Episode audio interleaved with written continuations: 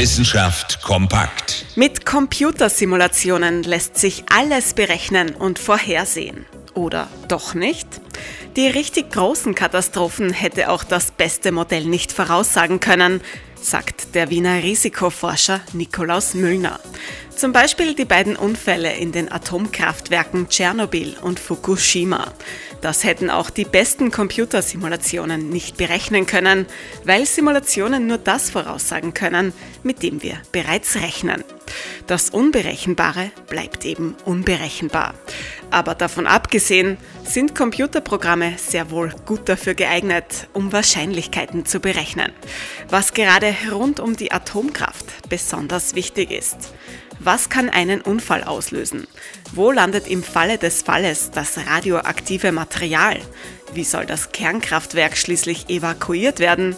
Fragen, auf die komplexe Simulationen bereits Antworten haben. Forscherinnen und Forscher der Wiener Universität für Bodenkultur haben das jetzt für jedes Kernkraftwerk in Europa berechnet und jeweils eine eigene Risikokarte erstellt. Bei einem schweren Unfall ist es aber einfach nicht hundertprozentig vorhersehbar, wie sich der Reaktor verhalten wird.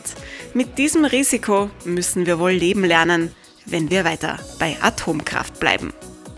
Interessante Themen aus Naturwissenschaft und Technik.